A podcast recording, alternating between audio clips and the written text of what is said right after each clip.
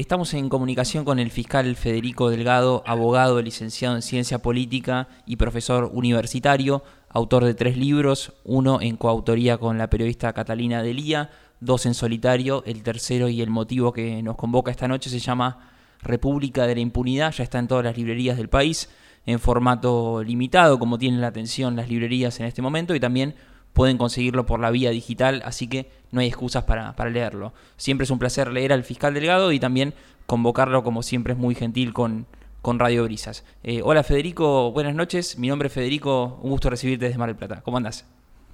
¿Cómo estás? ¿Cómo anda todo por ahí? ¿Cómo lo trata? Bien, bien, muy bien. La cuarentena acá en Mar del Plata, con un clima bastante frío, ventoso. Eh, ¿Vos cómo lo estás llevando? Y bien, bien. Este, ahora con un, con un, con una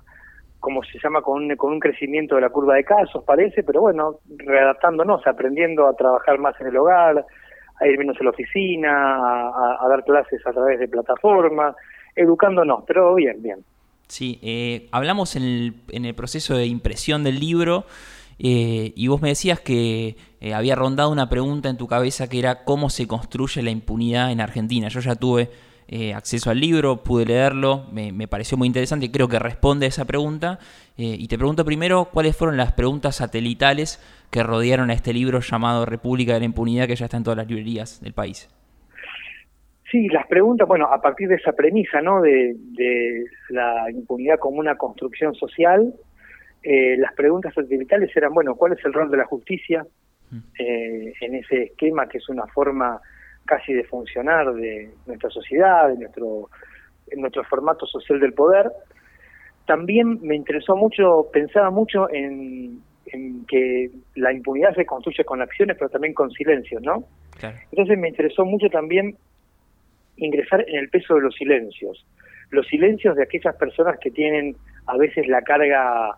de hablar, eh, los silencios de los abogados, que muchas veces dejan pasar algunas cosas, los silencios de la burocracia judicial o de muchos de nosotros, de los fiscales o de los jueces,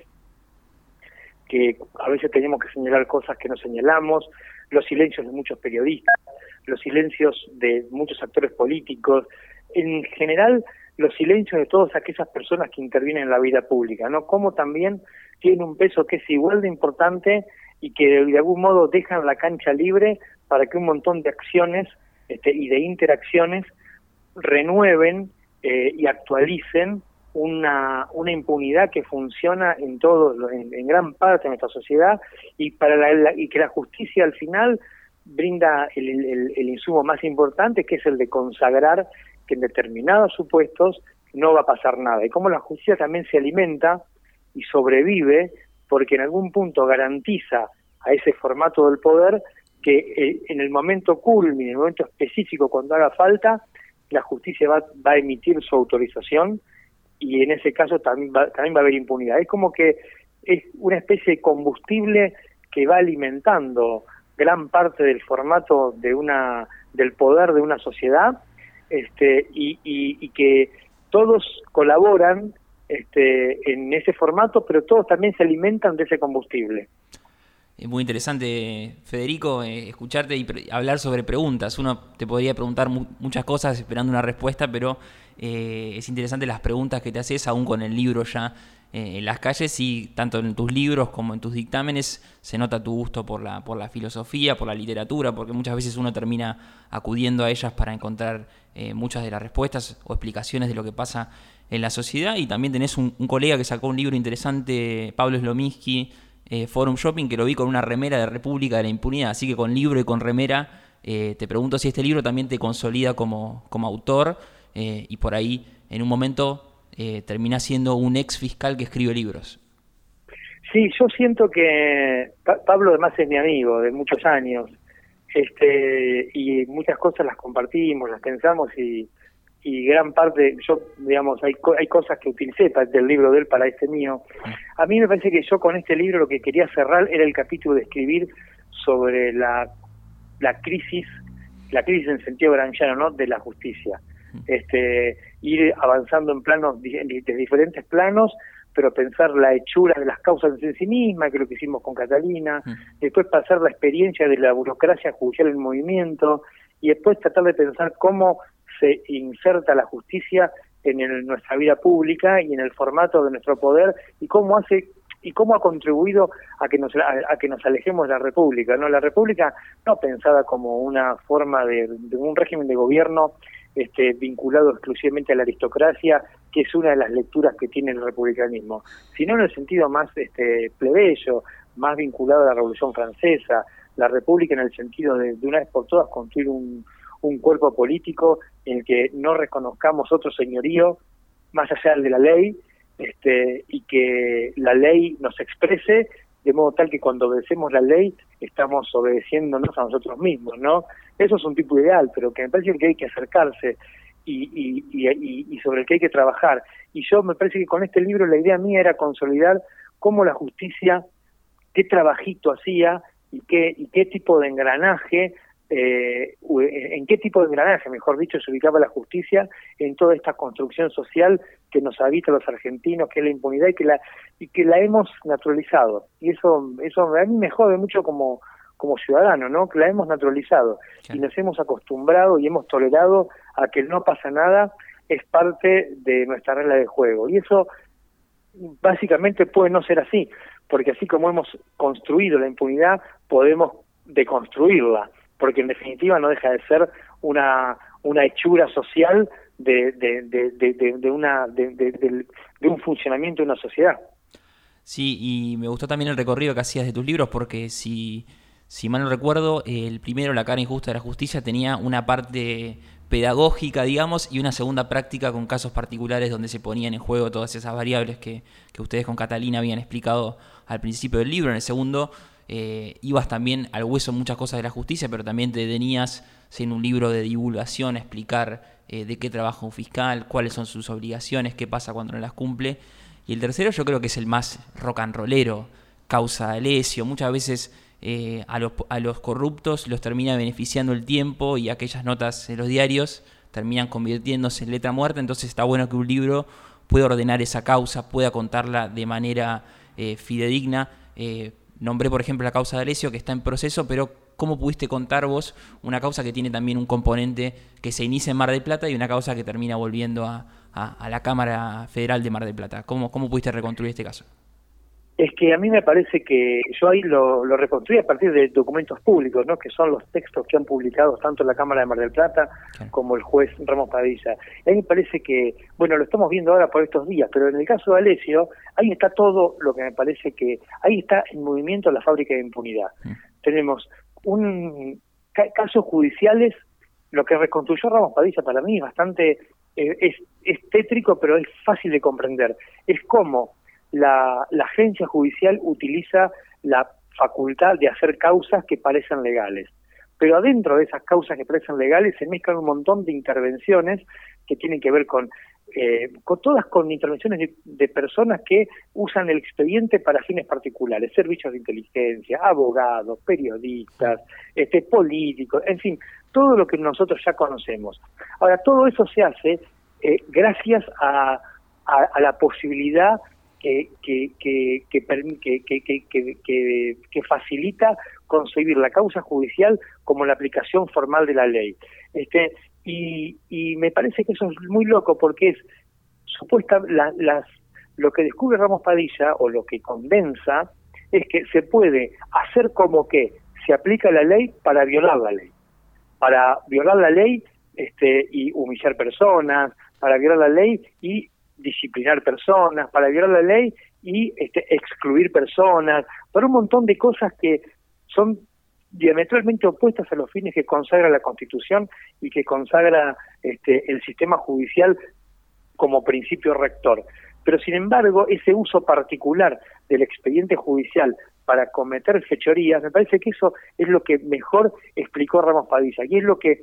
permite comprender cosas que parecen inconexas, como la relación de D'Alessio con autoridades políticas, judiciales, este, mediáticas, eh, en fin, con servicios de inteligencia, con ex policías, con personas vulnerables para hacer extorsiones, con lavado de dinero. Todo eso ocurre siempre alojado dentro de lo que de, de, ese gran significante que es el expediente judicial y que en definitiva eso pasa entre otras cosas porque la ley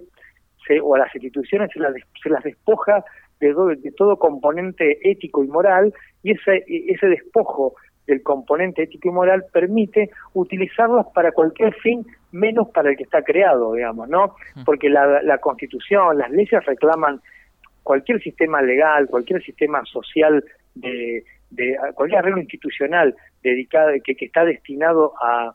a ordenar la vida en común de las personas, necesita como condición de posibilidad un compromiso ético y moral de todos los que conviven en ese lugar y justamente los que violan esos compromisos son los que tienen problemas por, por haberlo violado. Ahora, cuando se divorcia el componente ético y moral y queda la ley en sí misma, se transforma en una herramienta que transmite solamente fuerza. Entonces, quien detenta esa palanca que, que, se transforma en simple fuerza es el que maneja los hilos este, y la vida de un montón de personas de manera ilegal, pero únicamente parece que está aplicando la ley. ¿Se entiende? A mí me parece que eso es lo que tiene el caso de Alessio y uno lo puede usar como una lente para comprender todos estos debates que están dando vueltas por estos días eh, vinculados a,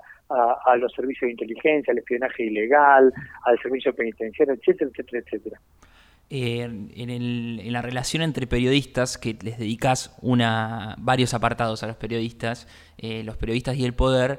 hay una declaración que vos citas a la hora de reconstruir el caso de Alessio, que es, eh, se la dice Mauricio Macri a Majul, por supuesto Mauricio Macri siendo presidente, y que él dice Ramos Padilla se prestó a un show político y mediático. Una declaración con tanto de poder eh, seguramente asimétrico. ¿Reviste para vos algún tipo de análisis o directamente no?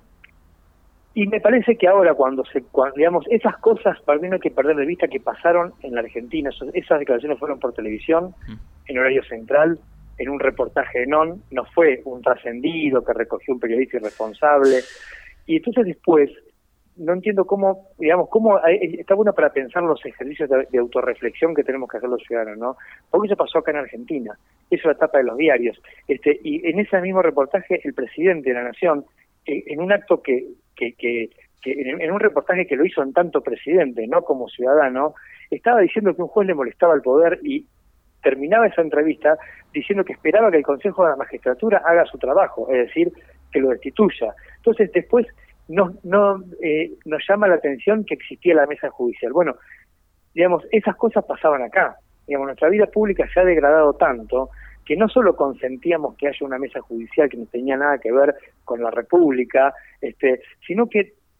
consentimos y toleramos que, que, que, un tipo que está haciendo un trabajo, que es Ramos Padilla, puede hacer bien o mal, nos puede gustar más, nos puede gustar menos, pero está haciendo su trabajo y su trabajo es investigar, sea descalificado en horario central con el peso que tiene en un país en un país presidencialista la palabra del primer mandatario, ¿no? Entonces me parece que es sobre esas esas cosas también ayudan a construir la impunidad, porque digamos cualquier otro juez que por ahí era un poco menos testarudo que Ramos Padilla o, o que tenía convicciones un poco más flojas que Ramos Padilla, era lógico que se hubiera asustado.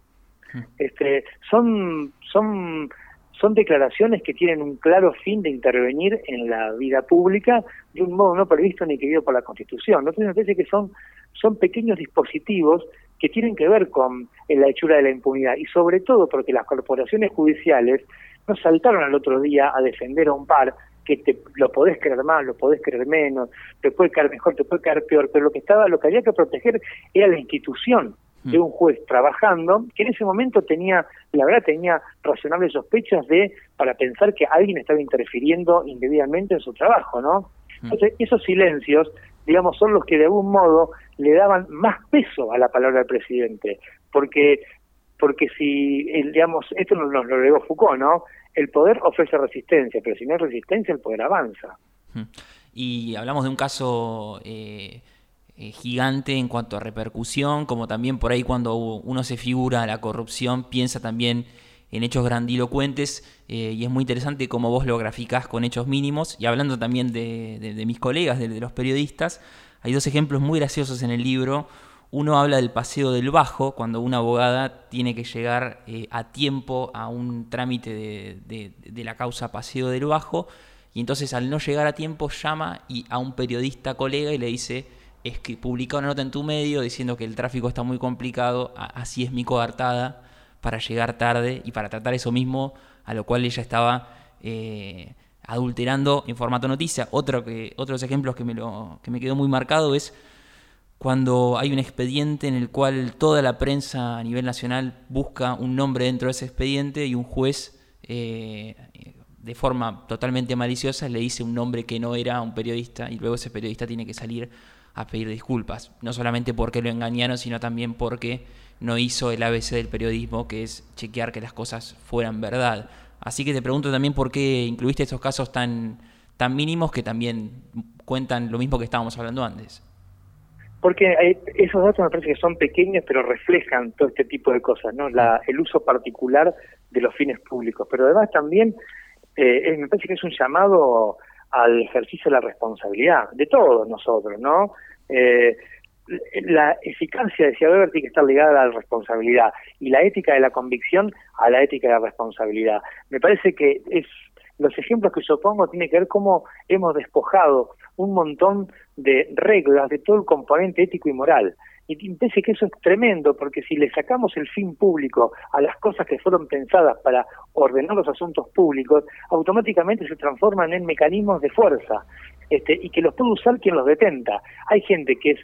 digamos un poco más este prudente y hay gente que, que se deja llevar más por la desmesura de la ibris pero en cualquier caso el problema es que siempre las formas morales, los compromisos éticos funcionan como un corset para que todos podamos respetar algún núcleo de conciencias básicas y que podamos ser siempre, podamos conservar nuestra singularidad dentro de una multiplicidad que está, digamos, envuelta en una serie de valores morales que están situados históricamente, pero que no dejan de ser valores morales que de algún modo nos obligan a respetar ciertas reglas. Cuando nos despojamos de eso y nos movemos con estrategias egoístas, con sé quien pueda, y todo el mundo piensa en hacer diagonales, es lógico que el que pueda, el que tenga más recursos, siempre va a ganar, este, porque esos recursos los va a usar para un fin diferente al que fueron creados. Y eso me parece que es muy importante pensarlo. Mm. Eso es lo que vos también resumís como despolitización de la vida pública o es otra, otro problema ese?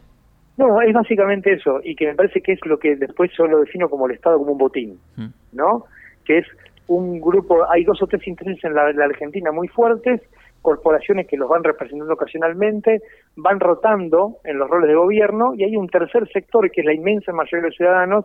que mira desde afuera, que es testigo, que siente esa vida pública como algo exterior, este, que a veces está más tranquila porque tiene algún algún momento redistributivo que, que, que, la calma, pero que en definitiva nos, no, nos impide participar de los asuntos comunes, aunque somos parte de la comunidad. Y lo que es peor, alienta, me parece a mí, estrategias que tienen que ver con que, bueno, para ingresar a ese sistema hay que ser parte, y para ser parte hay que cambiar por ahí algunas convicciones. Entonces me parece que lo que hacemos todo el tiempo es reproducir un formato que nos hace mal en tanto comunidad, porque nadie puede estar bien cuando vivimos en, una, en un país que tiene la mitad de sus compatriotas bajo la línea de pobreza, mm. cuando tenemos la justicia sospechada, este, los medios sospechados, la, los diputados sospechados, los políticos sospechados. Nadie puede vivir eh, razonablemente bien, tener una buena vida en una en una comunidad así. Entonces me parece que hay que hay que reforzar los lazos comunitarios y hay que y hay que de vuelta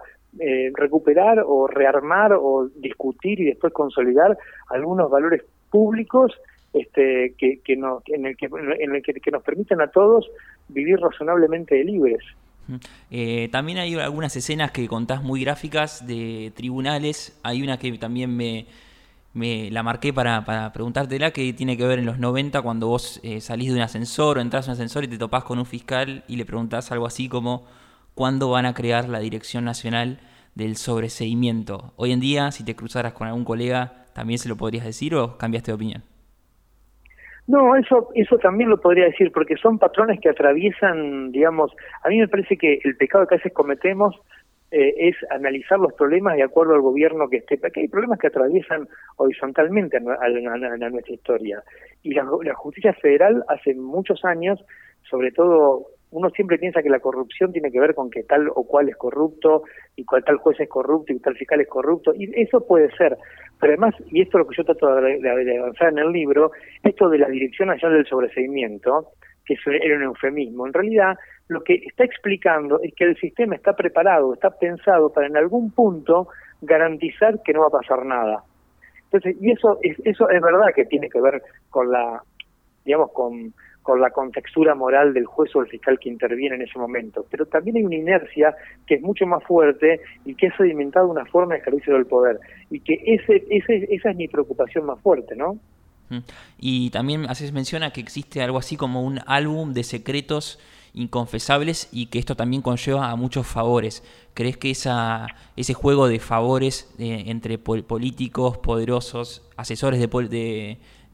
funcionarios judiciales que nadie, nadie los votó, nadie sabe quién es, también habla sobre eso en el libro? ¿Crees que esa cadena de favores también puede ser algo que, que nunca corte con la impunidad, por ejemplo, en los, en los tribunales de Comodoro Y claro, porque condiciona, mm. porque condiciona porque por eso que hay que hay que construir instituciones fuertes en las que esos favores no puedan ingresar el tráfico de favores, el tráfico de afecto incluso, el tráfico de afecciones, este,